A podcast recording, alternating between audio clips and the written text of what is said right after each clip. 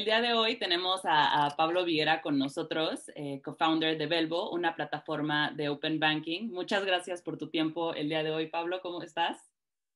Muy bien, muy bien. Nada, nada encantado, Andrea, de, participar y, encantado de, charlar ahora contigo. Súper, pues muchísimas gracias. A mí también me da mucho gusto tenerte el día de hoy aquí. Y pues me gustaría que nos contaras un poquito sobre Belvo y también sobre lo que es el Open Banking. Eh, también si quieres darnos una idea sobre tu background, eh, cómo llegaste a donde estás actualmente, eh, porque bueno, también vi que fuiste co-founder y CEO de Groupify. Entonces, me gustaría que me comentaras un poquito sobre tu historia también. Claro, perfecto, perfecto. Pues empezamos, empezamos por ahí, si quieres. sí, yo, vengo de un perfil financiero. Yo empecé mi carrera hace ya mucho, muchos años, más de una década en, en banca de inversión. Eh, trabajando en, Londres, trabajaba para un gran banco inversión americano en, fusiones y adquisiciones, en, en M&A, eh, un banco que se llama eh, Merrill Lynch, y ahí asesoraba básicamente a, compañías de Internet a comprar y vender otras compañías. Entonces, ahí trabajé mucho en su día, en, sobre todo en Europa y, en LATAM. Después de ahí em, fui a Estados Unidos a, estudiar una maestría, un, MBA, y estuve en, Booth, en la Universidad de Chicago. Y ahí terminé en 2013 y, desde entonces está en el mundo tecnológico, ¿no? Eh, ya sea pues eh, montando compañías, eh, montando startups, liderando empresas tecnológicas y desde hace cuatro años llevo en el mundo llevo en el mundo fintech, ¿no? Entonces, bueno, he estado tanto compañías propias como compañías montadas con de la mano de, de Rocket Internet. Em, y, en el mundo fintech, pues llevo cuatro años y, siempre digo que para mí es un poco volver full circle, ¿no? O sea, empecé mi carrera hace ya más de 10 años en el mundo de las finanzas tradicionales, ¿no? En, banca e inversión, en servicios profesionales. Y en fintech, pues un poco completar eh, el círculo, ¿no? Eh, y creando disrupción a un sector que conozco, conozco muy bien, ¿no? Entonces, eh, empecé mi, mi, camino en el mundo fintech con Revolut. Tuve la oportunidad de, de ser uno de los primeros empleados eh, en Revolut, que es el, el, gran neobanco Challenger Bank eh, a, nivel, a nivel global, eh, uno de los principales a nivel, mundial, el, número uno a nivel europeo, y yo fui general manager de, España y Portugal, ¿no? entonces encargado de crear eh, básicamente de la nada eh, Revolut en España y Portugal y de, crecerlo y, escalarlo. Y de ahí eh, di el salto a, a Vers, que es una compañía de peer-to-peer payments, que es donde coincidí con, con, mi socio, con mi cofundador en, en Belvo, con Oriol, y estuvimos trabajando pues mano a mano. Y en esa época fue donde vimos las grandes ineficiencias que había en la parte de infraestructura en Latinoamérica, ¿no? en, en, una época en la que pues, nos planteamos como uno de los muchos proyectos de crecimiento, pues expandir el negocio a, Latinoamérica, ¿no? Entonces, eh, ahí, vimos la, ineficiencia eh, que existía, eh, específicamente en lo que mm, toca acceso y interpretación de información financiera, y ahí fue cuando decidimos pues, montar lo, que, lo que es Velo, ¿no? Hace aproximadamente 15 meses, ¿no? Que es cuando empezamos con, con la compañía. Y, si quieres, bueno, ya de, paso pues ya te, cuento las, te, te contesto a la, a la, segunda o tercera pregunta, ¿no? Em, la verdad que, bueno, en ese sentido, eh, Belvo eh, lo, lo, que viene a resolver es justo lo que, lo que te comentaba, ¿no? El, problema que nos encontramos Oriol y yo a la hora de escalar nuestro negocio fintech, eh, que era consumer o que es consumer facing, a Latinoamérica, ¿no? Em, y, y, se plantea dentro del, ecosistema fintech como una capa de infraestructura, como una eh, plataforma de APIs eh, Open Banking que lo que permite es a innovadores financieros y a desarrolladores a acceder y a interpretar eh, datos financieros de sus usuarios finales, ¿no? sean sus usuarios finales em, compañías, sean sus usuarios finales personas. Em, y básicamente lo que les permite es acceder eh, a datos eh, bancarios, fiscales, eh, otros datos financieros, para ya sea o crear productos que no pueden existir sin esos datos, o ya sea pues mejorar radicalmente productos existentes para al final crear soluciones em, más innovadoras, em, más eficientes y, más, y más incluyentes, ¿no? También. Sí, sí, em, Sí. Eh, de hecho, hay, varios puntos que, bueno, que ahorita me, saltaron de, lo que estabas diciendo. La primera es, creo que algo que he visto eh, mucho en esta parte como de los, de, los founders eh, es justo que la persona con la que deciden hacer esta parte de co-founder es con alguien con el que ya han trabajado, ¿no? Y, supongo que es como bien me comentaste que, que, fue en tu caso, que en algún momento están trabajando en el mismo lugar y encuentran esta oportunidad de negocio o, o, este bridge, por así decirlo, donde ustedes pueden llegar y mejorar el, el, producto, ¿no? O el servicio o las necesidades del, pues del, del consumidor final, ¿no? Entonces, creo que, bueno, este es un punto que quería comentar porque sí es algo que he visto que se repite demasiado, ¿no? Y, creo que es algo muy importante. Y, lo, otro que te quería comentar y que te quería preguntar más bien es sobre lo que ustedes tienen en la, en la plataforma.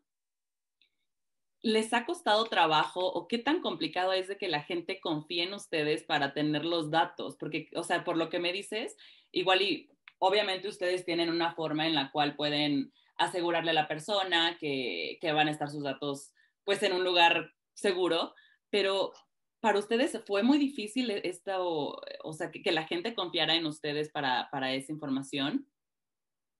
Sí, esa es, muy buena pregunta. Eh, si te digo la verdad, al principio nos llamaban eh, locos, ¿no? O sea, nos decían, oye, pero, pero ¿cómo, cómo esperáis que, que esto en Latinoamérica eh, vaya a encajar o, vaya a funcionar. ¿no? Aquí la, gente se preocupa de, temas de, fraude, temas de, identidad, eh, etcétera, y, jamás, jamás va a funcionar. ¿no? O sea, vamos, no te podría ni, ni, decir la cantidad de veces que nos dijeron, nos dijeron eso. ¿no? Y bueno, y 15 meses después eh, la realidad es, es, muy diferente. ¿no? En ese sentido, la verdad es que lo que, lo que hemos visto pues, trabajando ya con, con, los muchos clientes con los que trabajamos, tanto en México, en Colombia, en Brasil, eh, es que al final eh, la realidad es muy, es muy diferente. ¿no? Eh, yo creo que la, la, clave en todo, en todo esto, bueno, por un lado, evidentemente es, o sea, todo el acceso que se realiza es bajo consentimiento, ¿no? En el sentido de, de, que es el, el, propio usuario el que hace un opt-in y dice, yo me presto o sea, a, a compartir mi, mis datos eh, con, esta, con esta empresa. Em, lo segundo, te diría, y lo que es fundamental es la propuesta de valor, en el sentido de em, el usuario final tiene que ver que haciendo, em, o sea, compartiendo esta información, va a obtener algo a cambio de muchísimo valor. ¿no? Entonces ahí nosotros trabajamos mucho con nuestros clientes eh, para que todo ese proceso de comunicación, ese proceso de educación, ese proceso de eh, acompañamiento eh, se realice y, quede muy, muy explícito. ¿no? Pues te pondré pues, el, ejemplo de, algunos clientes con los que trabajamos en el segmento de, crédito, pues que, por ejemplo, eh, lo que hacen es que al pedirle a sus usuarios que conecten sus datos bancarios o datos financieros a través de, la plataforma de Belvo, lo que hacen es explicarles el porqué, ¿no? el, el, por qué ¿por qué, les conviene hacer esto? ¿no? Les conviene hacer esto porque es un proceso de aprobación más rápido, porque pueden tardar segundos en lugar de varios días en obtener un crédito. Em, es un proceso mediante el cual van a obtener productos financieros mucho más ajustados a sus necesidades, en el sentido de eh, si tienen un perfil X, van a recibir un producto adaptado a ese perfil X, es decir, con un mejor tipo de interés. En caso de un crédito potencialmente prestando más dinero del que eh, podría ser el caso sin información em, tan perfecta. Em, y todo el proceso se puede realizar de una manera eh, nativa digital y en un mismo, en un mismo sitio, ¿no? en, un mismo, en un mismo flujo. En lugar de tener que pues, eh, saltar de una página a otra o tener que ir a la web del banco o a la app del banco o tener incluso que ir a la sucursal, imprimir, hacer una foto, subirlo. Eh, pues al final es, conveniencia y es experiencia, experiencia de usuario. ¿no? Entonces, eh, en nuestra experiencia depende muchísimo el, cómo se comunique eso. ¿no? Evidentemente, nosotros, eh, a través de las herramientas que ponemos a disposición para nuestros desarrolladores, hay parte de eso que está incluido ¿no? en, toda esa experiencia como más de cara al usuario, pero también nuestros clientes vemos que cuanto más explican esto, más se prestan los usuarios finales a compartir sus datos y, mayor conversión, conversión ¿no? Pero te diría que sin duda, es algo que, evidentemente, bueno, nosotros sabíamos, esa era nuestra hipótesis, ¿no? En, contra de lo que, lo que podía decirnos el, mercado a priori, ¿no? De, oye, es nunca va a funcionar, la gente no va a compartir nada, eh, pero la realidad es, es, muy diferente, ¿no? Sí, o sea, verlo como un posible riesgo, pero al final del día yo creo que es eh, mucho el que la gente vaya conociendo, ¿no? Así como fue probablemente, por ejemplo, con el e-commerce, que, que la gente no estaba acostumbrada tal vez a dar los datos en Amazon, en Mercado Libre o en cualquier plataforma eh, de e-commerce. Y bueno, por la necesidad de, la pandemia, mucha gente lo, terminó haciendo. Entonces, supongo que es un poco lo mismo, ¿no? Que la gente se vaya como familiarizando en el uso de esta plataforma, ¿no? Sí, sí, sí, correcto. Y además, o sea, una, yo también remarcar como dos puntos, ¿no? También el sentido de eh, que el, acceso que se realiza a la información Em, es de únicamente de, acceso de lectura, ¿no? En el sentido de eh, eso da mucha tranquilidad a, los usuarios finales, ¿no? Que conectan eh, con nuestros clientes o que conectan sus datos bancarios o financieros a través de Velvo con, nuestros clientes. Eso da mucha tranquilidad, eh, por un lado. Y luego también la, la, analogía nosotros que muchas veces hacemos es que realmente la, la manera de verlo es como quien hace un, login social, ¿no? Quien, quien, hace un login en una plataforma o sea, una plataforma a través de eh, un login con Facebook, un login con Google, un login con eh, Twitter o, lo que sea, ¿no? Que al final, pues bueno, estás accediendo a, ello em, y compartiendo tus datos para que sea algo mucho más cómodo y, mucho, más, eh, mucho más rápido. Sí, tal vez es que ya no lo vean tan, o sea, tan cerrado, ¿no? De van a tener mi información, ¿qué van a hacer con mi información? ¿no? Es simplemente eh, el dar acceso a, y, como bien dices, o sea, los beneficios que da el que estés tú en la plataforma, ¿no? Correcto, sí, sí, correcto. Y al final, yo creo que eso es como eh, enlazando con lo que también preguntabas al principio, ¿no? Tu, una de tus primeras preguntas, que al final, ¿qué, eh, qué, es el Open Banking, ¿no? O qué es el Open Finance, ¿no? Al final, radica en eso, radica en, con una apertura em, radical del sistema bancario y sistema financiero, poder ofrecer eh, productos financieros muchísimo más democráticos, eh, bajo eh, unas condiciones de mercado muchísimo más competitivas, que no, tenga, no tengas que ser banco para poder interactuar y ofrecer un producto financiero X con, un, un, cliente o un no cliente. Y en última instancia, esto se hace pues, para rebalancear un poco el equilibrio de poder ¿no? entre los usuarios de productos financieros y los que tradicionalmente han ofrecido productos financieros, que son eh, los bancos o, asimilados, ¿no? Entonces, al final, el movimiento de Open Banking es lo que, o Open Finance es lo que persigue, ¿no? Es eh, devolver el poder o dar el poder eh, o, el, empoderamiento al usuario final o al cliente final, ¿no? Claro, sí. por esto que me dices, supongo que también pudo haber sido como algo difícil cuando llegaron como para conseguir el capital inicial, ¿no? o cómo lo consiguieron. O sea, digo, porque estas preguntas probablemente te las hacían, ¿no? Cuando llegaban igual ustedes con la idea de vamos a, acceder, a pedir datos eh, en Latinoamérica y todo esto que hemos mencionado durante la llamada, o, cómo consiguieron ustedes el capital inicial. Sí, em, yo creo que como, como, como, siempre cuando se empieza es, es complicado, ¿no? No, no, tienes nada, ¿no? Y en, su momento, yo creo que en, en ese sentido tanto yo como yo lo que teníamos era eh, experiencia, te diría, en, el sector y, validación por un problema real eh, que habíamos vivido nosotros, ¿no? Y que además que también que, habíamos validado hablando, interactuando con, muchas más fintechs eh, que tenían el mismo problema en, la región, ¿no? Entonces, yo creo que ahí ya el, punto de partida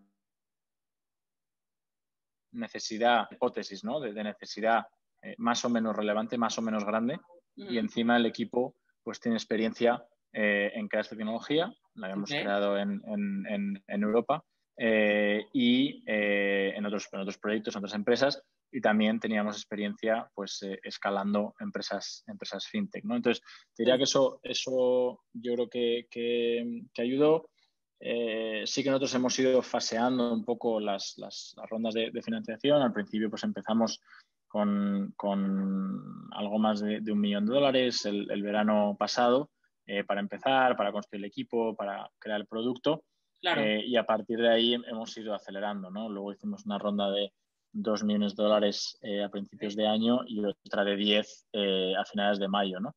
Pero diría, luego también, o sea, otro punto yo creo es relevante, ¿no? Es el, hecho de que haya cierta validación del producto en otras regiones del mundo, ¿no? En ese mm. sentido, pues todo lo que es Open Banking eh, o Open Finance eh, como movimiento eh, o como ola sistémica ha acontecido, ha pasado o está pasando ahora en Europa y también ha pasado o está pasando en, Estados Unidos. ¿no? Entonces, mirando un poco cómo está el desarrollo del sector financiero fintech en una región como Latinoamérica, pues al final siempre miras también un poco las referencias, ¿no? De, oye, esto que está pasando ahora en un mercado más maduro, al cual puede llegar Latinoamérica en cinco años, diez años, los que sea, pues todo esto puede, puede a lo mejor tener, tener sentido, ¿no? Y estamos como en, el, momento inicial de la creación de una categoría eh, que, no, que no existe, ¿no? Eh, pero te diría, o sea, no, no, nunca es fácil. Eh, el, capital,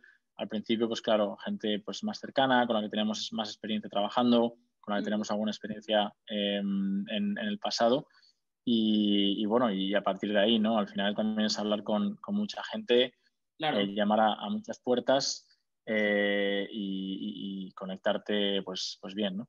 Sí, totalmente. Oye, ahorita están, por ejemplo, en México y en Colombia, ¿verdad? ¿Y planean llegar a Brasil? Sí, estamos en México, en, en Colombia, eh, prestamos servicio en ambos, en ambos países, tenemos clientes en ambos países y, estamos, bueno, estamos en, fase de, de beta en, en, Brasil Llevamos ya unos meses trabajando con, varios clientes en, beta y, lanzaremos de manera inminente. ¿no? Tenemos un, equipo eh, local eh, que, está, que está creciendo y, sí, para nosotros Brasil es un país eh, muy, muy importante y al que le vamos a dedicar también mucho, muchos recursos.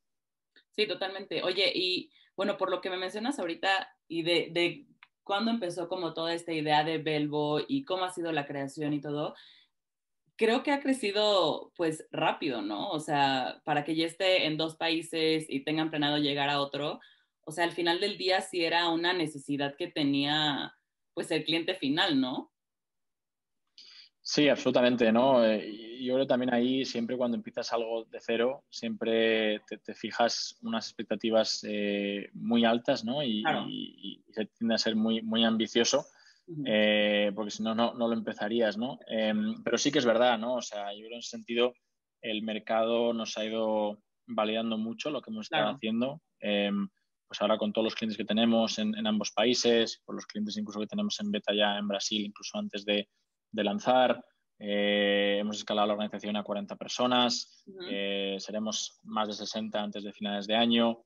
a nivel de producto, eh, nos hemos metido, o sea, hemos ampliado la cobertura a diferentes soluciones, a diferentes eh, fuentes de información, diferentes países. Eh, realmente es, una, operación extremadamente compleja y, que sí, ¿no? que al final para, para ir rápido necesitas el mejor talento, que creo que, estamos, yo creo, muy satisfechos y muy orgullosos de, de, cómo eh, el equipo se está conformando y se está, o se está creando y se está rodando de, los mejores eh, y también se necesita capital, ¿no? Eh, entonces, en ese sentido, al final es, pues bueno, es un poco el, el, proceso, pero yo creo que todo parte de, ser ambicioso, ¿no? De que si, si te lo crees al principio, pues hay, hay, una manera de llegar hasta ahí, ¿no? Sí, claro, porque te vas esforzando justo en, en, en esto, en esta parte, ¿no? De a dónde quiero llegar, ¿no? Y qué es lo que tengo que hacer para llegar a esta meta que me puse o a esta idea que tengo yo sobre, sobre el producto, tal cual. Y algo que también he visto eh, mucho y que creo que también es como un factor eh, súper importante y que lo mencionaste justo ahorita, es la parte del talento, ¿no? O sea, de la gente que tienes, porque pues obviamente necesitas de alguna manera como a los mejores, ¿no? Dentro de, del ecosistema para que puedan lograr la calidad que exige pues el producto, ¿no? Al final del día, creo. Sí, absolutamente. Eh, y te diría que ese es el, pilar principal, ¿no? Eh, porque sin, personas no hay producto, sin producto no hay negocio, ¿no? Eh, al final todo empieza y todo acaba con, el equipo y, con el, y, con la gente a la que te rodeas, ¿no? yo creo que ahí también es, muy importante el, hecho también de haber tenido eh, experiencia, experiencia previa ¿no? en, determinados, determinadas tecnologías, en determinados verticales. Nosotros también nos sentimos muy afortunados de contar con un equipo técnico que específicamente en lo que estamos resolviendo eh, se han peleado y, han creado soluciones extremadamente robustas, extremadamente elegantes a escala, eh, pero para otros verticales y para otras regiones. ¿no? entonces, es, en ese sentido, es, es, es algo que, que, sale o que se produce con, con mayor eh, naturalidad, te diría, ¿no? Pero sí, pero sí el, el, equipo es, eh, es absolutamente fundamental, es, eh, es, lo primero, ¿no? Sí, y supongo también es, es con, con, esta, esta mentalidad que, de la importancia que le dan al talento, yo también creo que es mucho porque también ustedes se involucran, ¿no? En, en, todo el proceso, como bien mencionaba, sí tienen la experiencia ustedes de tecnología y entonces saben que, no sé si tienen una entrevista con alguna, algún candidato que va a estar para alguna posición, se involucra realmente el equipo, ¿no? No solamente dos personas de, de Belvo, supongo que se involucran los más que se puedan. Obvio, obvio, y eso, y eso, es, eso es muy importante, ¿no? Bueno, aquí estás hablando con, con la persona que, que, hacía todos los procesos de selección al principio, ¿no? Cuando estábamos empezando, esa era mi, una de mis áreas de, responsabilidad y, yo, vamos, hacía todos los procesos de todos los candidatos. Eh, pero a día de hoy, sí, en ese sentido, yo creo que hay, dos factores importantes. Nosotros, aparte los, los, del talento técnico o de los eh, hard skills, ¿no? Que son fundamentales, sobre todo en un producto como el nuestro, que es infraestructura para terceros, que en muchos casos es infraestructura crítica para sus negocios y que no puede fallar. Eh, entonces tiene que ser técnicamente extremadamente eh, robusto. Eh, la parte personal, la parte más cultural es muy importante, ¿no? Entonces nosotros dedicamos mucho tiempo, mucho mimo y, mucho amor a los procesos de selección, ¿no? te diría que una persona que contratamos de media, somos 40 personas, de media ve a unas 6 personas de la compañía seis, entre seis eh, y ocho personas. Eh, y mi socio Oriol y yo conocemos a todo el mundo, que todo, todo, el mundo que entra en la compañía nos ha conocido antes y hemos tenido la oportunidad de, de hablar con, con, con, ellos o, con ellas. ¿no? Eh, entonces, sí, no solamente para que nosotros como Belvo podamos evaluar y podamos ver, sino también del otro lado, ¿no? Para, evidentemente, y para que la, del otro lado se pueda tener una perspectiva lo más completa eh, posible de cómo es Belvo, cómo se piensa en Belvo, cómo se hacen las cosas en Belvo, cuál es la cultura de Belvo, eh, qué es importante en Belvo. Eh, y eso, eso, es fundamental, ¿no? Y sobre todo en, eh, y por qué no, también es un proceso de venta, ¿no? De, ambos lados, ¿no? Y, en, nuestro caso también sabemos que yendo por el mejor talento, pues bueno, hay, hay, que competir, ¿no? Y, claro. y, pues, también la oportunidad que tenemos nosotros de, de, enamorarles o de enamorarlas en el, en el proceso que, que hacemos con, con ellos. Sí, porque creo que eh, eso que acabas de mencionar es súper importante. O sea, a veces creo que se nos olvida que, que es un proceso de dos partes, ¿no? O sea, tanto de la compañía como el candidato. Y al final del día es sí que cumpla con esas, con lo que ustedes necesitan en cuanto a la parte de tecnología, pero que también eh, con el fit cultural, yo creo, ¿no? O sea, que ustedes lo vean en la compañía y que esta persona también se vea trabajando en Belvo, ¿no? O sea, que vea cómo es un día a día con ustedes, con la gente con la que va a estar conviviendo, con la que va a estar trabajando, porque creo que eso hace como una sinergia muy positiva entre, entre ambas partes, ¿no? Sí, absolutamente. Y de hecho, es la gran ventaja también que tenemos de, ser una compañía, eh, una startup, ¿no? Y una compañía eh, ágil y de hecho, pues en algunos casos, pues eh, hasta para determinados roles, pues hemos invitado a, candidatos finalistas pues a, pasar un día entero con nosotros y a trabajar un día entero y, tener un poco más que simplemente conversaciones, ¿no? O, pues tener realmente pues un, one day in the life, ¿no? y, eso la verdad es que... Sí, sí, y la, verdad es que el, feedback de esas experiencias es muy, muy positiva, ¿no? Pero, pero sí, tal cual.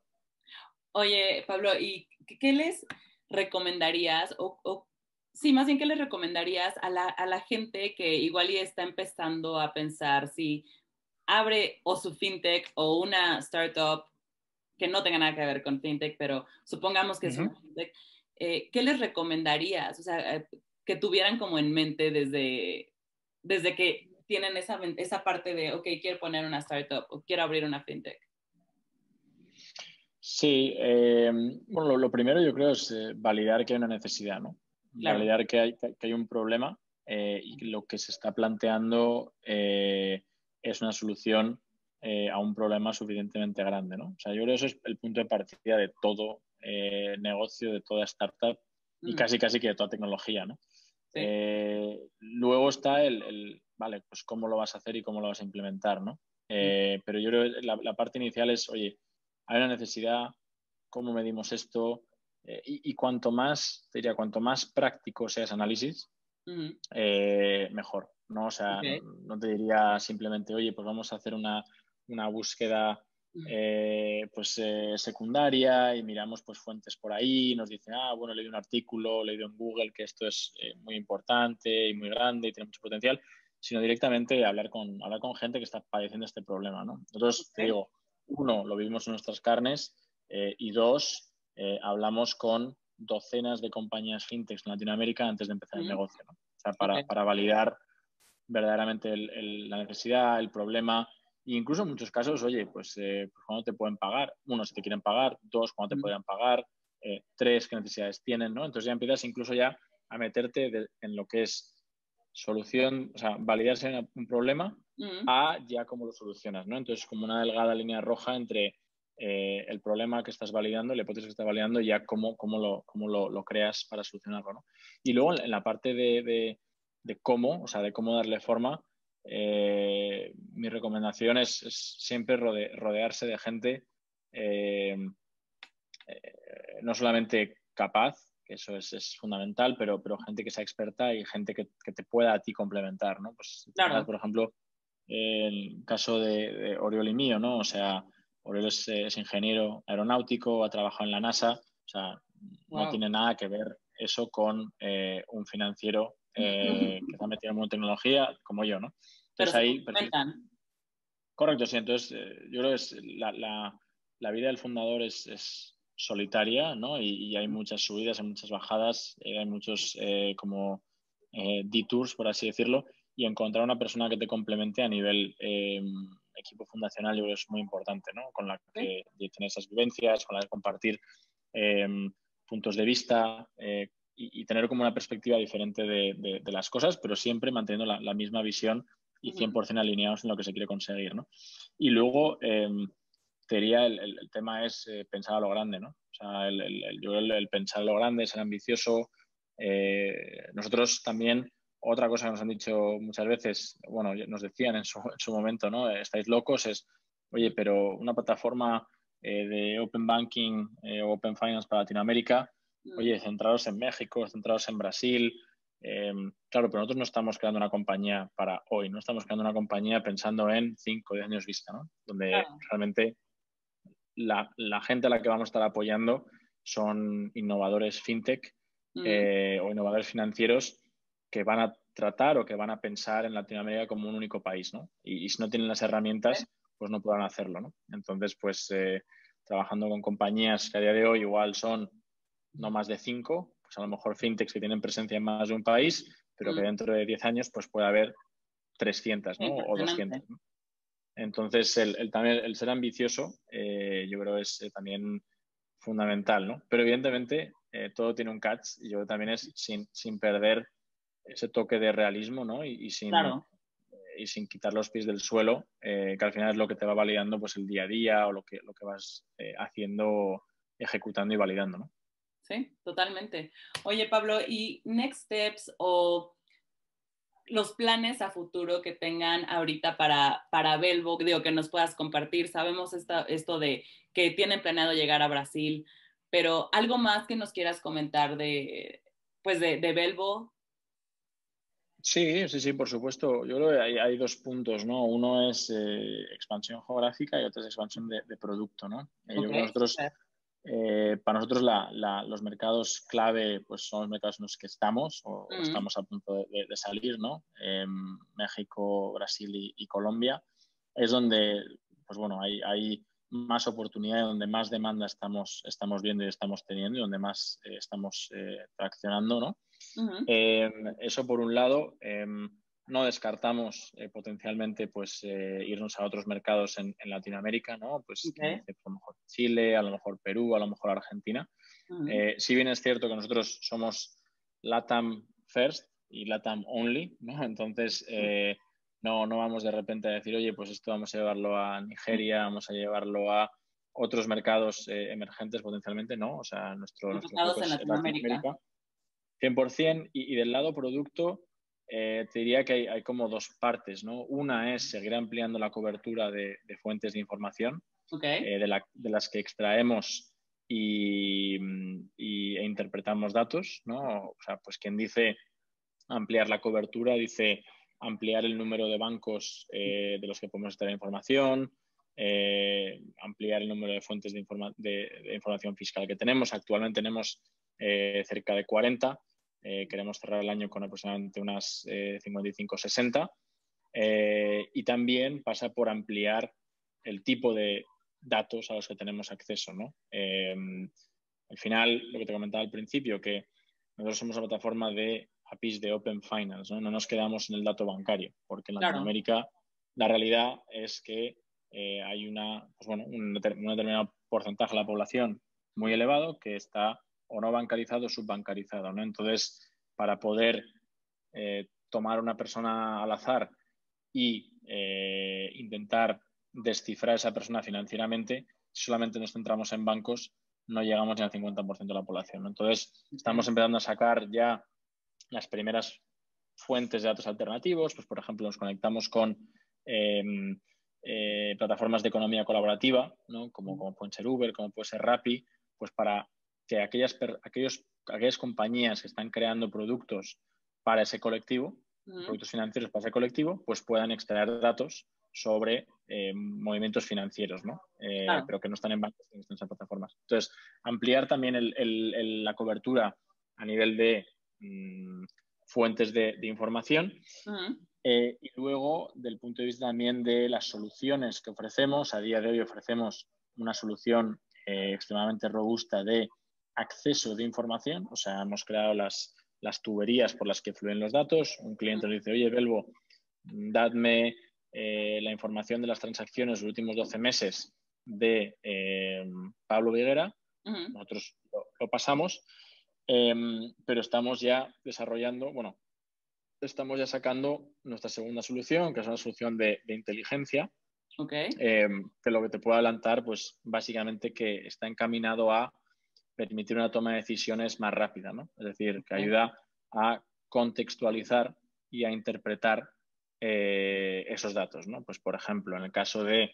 como hablábamos al principio, en el caso de una compañía de crédito, que sea cliente o que es cliente de, de Belvo, eh, no solamente le pasamos los datos, sino que también le podemos contestar en base a esos datos, eh, a través de nuestra API, preguntas extremadamente clave para la toma de decisión. ¿no? Pues, por ejemplo, no me digas solamente el historial de la tarjeta de débito de esta persona en los últimos 12 meses, sino quiero que me digas eh, cuánto gana esta persona, cuál es, cuál es, su, cuál es su income, eh, cuáles son sus activos, cuáles son sus pasivos, cuáles son sus eh, gastos financieros recurrentes, etcétera, etcétera, ¿no?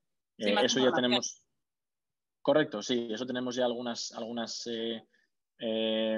algunos productos en beta, pues tenemos un, endpoint que es un endpoint de, de, income, como, le llamamos, que es como de, de, renta o de salario o cosas así que permite ver pues, eh, eh, la renta de, una persona ¿no? en, el tiempo, cómo de estable es, desde cuándo la percibe, cómo se divide entre tipos de, eh, entre tipos de, fuentes de ingresos, es un salario, es una prestación social, son dividendos, o sea, lo que sea.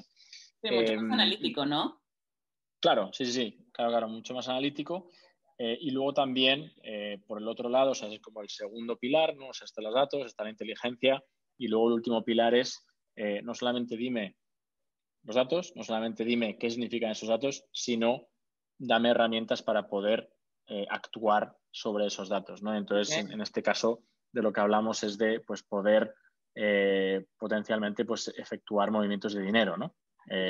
Pues en, el caso también de, la, de, la, empresa que ofrece crédito, obtener información, contextualizar esa información y poder pues, hacer, por ejemplo, el desembolso del dinero y el recobro de manera periódica solamente con una plataforma, que es la API de, de ¿no? Perfecto, ¿no? O sea, sí están buscando crecer y abarcar muchísimo. Sí, sí, bueno, en, eso estamos. eso es un, es un roadmap eh, a, medio plazo, eh, pero sí que tenemos, eh, internamente tenemos equipos trabajando en, todo eso, ¿no? Em, y, a lo largo de los próximos 6-12 meses, pues irá viendo, tanto desde el punto de vista del producto como desde el punto de vista regional, todo, ese, todo ese tipo de novedades, pues irá viendo la luz progresivamente, ¿no? Súper. Oye, Pablo, y ya para cerrar, me gustaría saber o sea, tu opinión o una pregunta que te hubiera gustado que te hiciéramos para considerarlo para la próxima persona que, pueda estar en, esta, en esta plática. Sí, eh, buena pregunta. Eh, esta, no, no, me la esperaba, fíjate. Es, sorpresa. no, pues eh, te diría no sé, bueno, aparte de, preguntas como específicas como de como de, motivación, ¿no? Un poco de, el por qué, ¿no? O sea, de, por qué, por qué has empezado en esto, o sea, por, por qué nace, más allá de por qué nace, ¿no? Eh, ¿Cuál es tu incentivo? ¿Cuál es tu motivación? O sea, ¿qué, estás persiguiendo con, lo que estás haciendo a nivel, a nivel personal, te diría, ¿no? Eh, en, mi caso, más allá de que estemos resolviendo un problema, eh, muy grande que hemos validado con un gran mercado. A mí el, solucionar problemas me encanta, ¿no? El crear compañías eh, me encanta, porque al final lo veo como una manera de solucionar un problema, ¿no? Y el, y el tener que llegar del día a día y enfrentarme a problemas que nunca he visto antes es lo que me, da ganas de, de, seguir avanzando. Efectivamente, efectivamente. Y luego, es un poco pregunta un poco más filosófica, te diría, eh, pero, no sé, otra pregunta eh, que yo creo, vamos, no, es una pregunta mía, pero eh, yo creo que, es bastante interesante es, pues, ¿qué, cosas se creen en el negocio, ¿no? O qué cosas se creen a nivel personal los fundadores que, todo el mundo te toma como loco, ¿no? O, cuál, es como tu, tu punto de vista como que se dice en inglés, ¿no? Como contrarian, ¿no?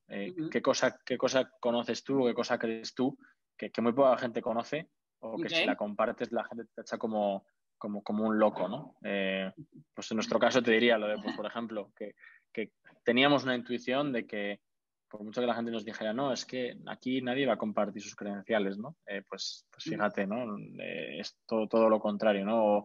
O, que pudiéramos tener esa convicción de poder crear un negocio que tiene pues, sede en, Ciudad de México, sede en Sao Paulo, sede en, en Barcelona, eh, y ejecutando también todo a la vez con un equipo deslocalizado en varias ciudades, en varios países. Em, pero, pero bueno, yo esa es, una, una, buena pregunta para, para hacer. Perfecto, bueno, me, me, diste varias, varias preguntas que están perfectas. Sí, al final te, te doy varias opciones. Las, puedo, las, puedo, distribuir con los diferentes, eh, bueno, los diferentes founders que vayan a estar en las, en las entrevistas.